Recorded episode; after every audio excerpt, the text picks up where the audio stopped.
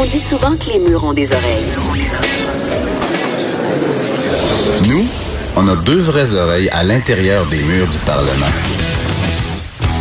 De 13 à 14. Là-haut sur la colline. Elle est avec nous, la politologue José Legault et euh, évidemment chroniqueuse au Journal de Montréal. Bonjour José. Bonjour Antoine. Alors tu nous parles dans ta dernière chronique d'indépendance à la carte, mais, mais, mais qu'est-ce que c'est ça? Ben, c'est comme quand on va au restaurant, hein? on a un menu et puis euh, bon, euh, il y en a qui préfèrent la, la bavette de bœuf, il y en a d'autres qui préfèrent les moules. Bon, alors euh, c'est ça. J'explique que ben, un des problèmes dans le mouvement souverainiste, parce qu'on en parle aussi beaucoup avec tous les problèmes au Parti québécois, depuis le début en fait, c'est que il y a, y a il y a des personnes qui se présentent comme étant vraiment, vraiment souverainistes, mais qui, en même temps, disent, ben, moi, la souveraineté, là, je vais l'appuyer si si dans mon menu, il y a, bon, soit une demande là, pour, euh, faudrait qu'un Québec indépendant soit le plus vert de la planète, ce soit le pays le plus écologiste de nos jours. Bon, ça, c'est la nouvelle version. Ou il faudrait vraiment interdire les signes religieux tout partout dans la fonction publique. Ou il faut que ce soit vraiment, vraiment progressiste. Bon, là, on pense ici à Québec solidaire. Bon, euh, alors que, évidemment, tout s'est perdu dans les dernières années, mais moi, j'avance que euh, la raison première de la souveraineté, qu'on soit pour ou contre euh, du Québec, euh, reste, il me semble-t-il, la même, c'est-à-dire, bon, la, liberté politique dans un État de langue française là, qui, qui serait ouvert évidemment à, tous ceux et celles qui voudraient l'adopter. Euh, et là, j'ajoute la liberté, mmh. comme comme disait Pierre Falardeau, ce n'est pas une marque de yogourt.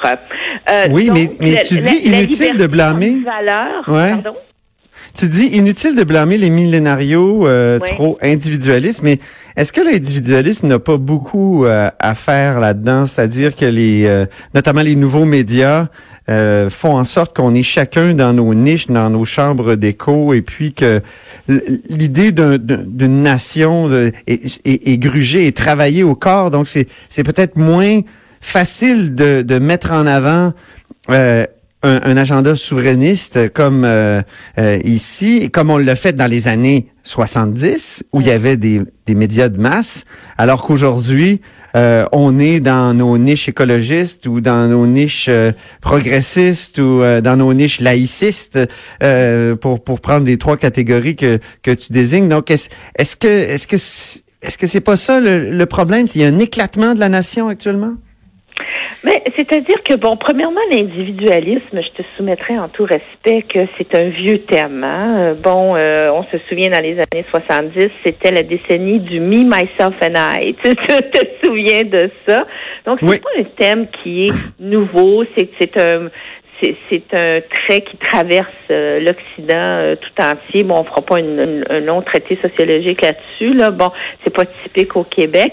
Euh, et les niches que, l'on nomme sont quand même des niches de nature collective, en fait. Là. Et hmm. le grand sujet de l'heure pour les millénarios, c'est l'environnement. Et l'environnement, je pense qu'il n'y a rien de moins individualiste que ça. Hein. Non seulement c'est collectif, mais c'est carrément, c'est une préoccupation carrément planétaire. C'est difficile de faire plus collectif que ça. Oui, mais euh, l'indépendance, l'indépendance, c'est un projet national. Hein, José? l'indépendance, c'est quand même un projet national. Donc, euh, tout à fait. donc, c'est par le haut et par le bas que semble se vider la nation. Par le haut, par des trucs planétaires, et par le bas, par des niches.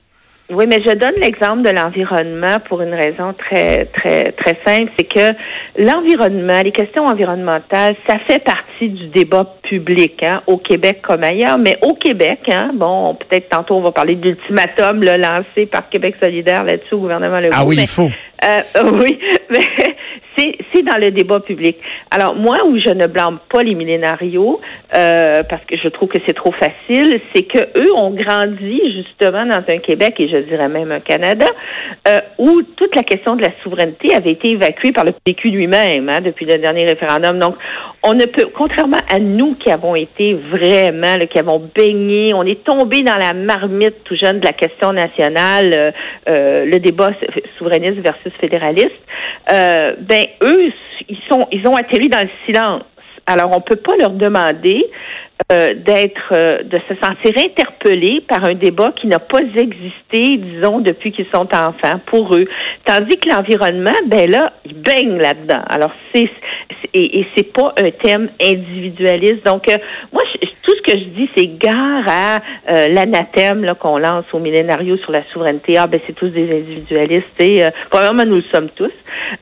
et deuxièmement, encore une fois, je pense que le débat ne faisant pas partie de leur vie, le débat sur la question nationale, ben c'est bien difficile de leur demander de le créer eux-mêmes. Ben oui. Euh, il faut euh, parler de Québec solidaire. Que tu dis dans ton texte, euh, les péquistes euh, sont pas les seuls à mériter une sérieuse dose d'introspection. Québec solidaire aussi ah, doit se regarder dans le miroir. Donc, parlons de ça, puis ensuite de leur ultimatum de ce matin. Ouais. Oui, oui, c'est que, bon, bien entendu, lorsqu'on se souvient du psychodrame, lorsque Québec solidaire a refusé la convergence avec le PQ, convergence étant tout simplement une alliance électorale, là, c'était pas une fusion, là, et la fameuse feuille de route, là, peut-être qu'on va perdre un peu les auditeurs là-dessus, mais bon, euh, le PQ et QS avaient négocié une feuille de route sur une stratégie euh, souverainiste commune qui était quand même assez assez novatrice, assez prometteuse. Euh, et, et QS a renié sa propre signature. Ça, bon, on se souvient, ça ça a été ça a été terrible. Et étonnamment, euh, on a beaucoup blâmé le Parti québécois pour avoir tendu la main à Québec solidaire. Euh, moi, je blâme pas le PQ pour ça. Je, je, je, peux, je ne peux qu'applaudir n'importe quel parti politique qui tend la main à un autre parti pour une cause plus haute que, que lui-même.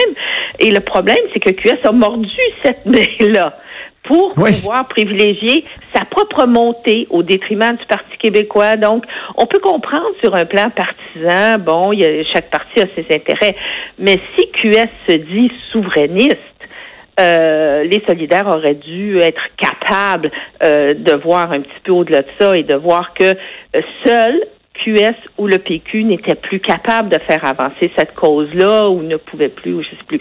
Mais que ça prenait cette convergence-là. Donc, moi, je ne suis pas de l'école de ceux qui pensent que la convergence était une erreur. Moi, je pense que l'erreur, elle a été commise par Québec solidaire en s'y refusant. Et je trouve, et c'était un geste euh, non seulement euh, égoïste sur le plan euh, politique, qui était mesquin, mais qui justement était entré en contradiction avec leur propre affirmation selon laquelle QS serait un parti souverainiste. Dernière petite question sur le barrage parlementaire promis par Québec solidaire ce matin, euh, parce qu'ils ils, estiment, les gens de Québec solidaire, que le gouvernement n'en fait pas assez pour la lutte au changement climatique. Qu'est-ce que tu penses de cet euh, ultimatum?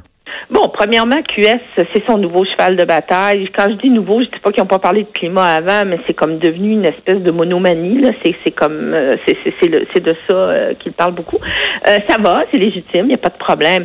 Mais il faudrait peut-être rappeler aussi que le gouvernement Legault il, a été élu. C'est un gouvernement qui lui aussi est légitime, il est majoritaire, il a été élu par une partie de la population et maintenant il doit gouverner pour tous les tous les Québécois. Alors de dire bon ben si au 1er octobre 2020, euh, le gouvernement de la CAQ n'a pas fait tout ce que Québec solidaire demande sur le front euh, de, de, l'environnement, eh bien, nous allons finalement empêcher l'Assemblée nationale de fonctionner. C'est un petit peu ça que Québec solidaire euh, dit. et dans cette mesure-là, c'est comme si Québec solidaire ne reconnaissait pas la légitimité du gouvernement élu. Ben et, et, ce qui et, et ce qui n'enlève, je veux dire, les questions climatiques sont extrêmement importantes. On vient d'en parler tout à l'heure. Là, c'est, on, on, est on est dans l'urgence, mais on ne peut pas non plus entrer dans le plein pied d'une approche qui nierait la légitimité à un gouvernement élu. En fait, c'est pas à Québec solidaire de décider le 1er octobre 2020 si la CAQ aura fait suffisamment ou pas pour le climat. Ça va être aux électeurs à en décider à l'élection suivante, me semble-t-il. Très bien. Ben, merci beaucoup, José Legault, pour euh, cette analyse. Merci Toujours beaucoup, un plaisir. Antoine. Une belle journée. C'est José Legault, donc, euh, qui est politologue et euh, chroniqueuse au Journal de Montréal. Après l'interlude sonore, le petit intermède très court, Patrick Taillon, professeur de droit à l'Université Laval et constitutionnaliste de son État.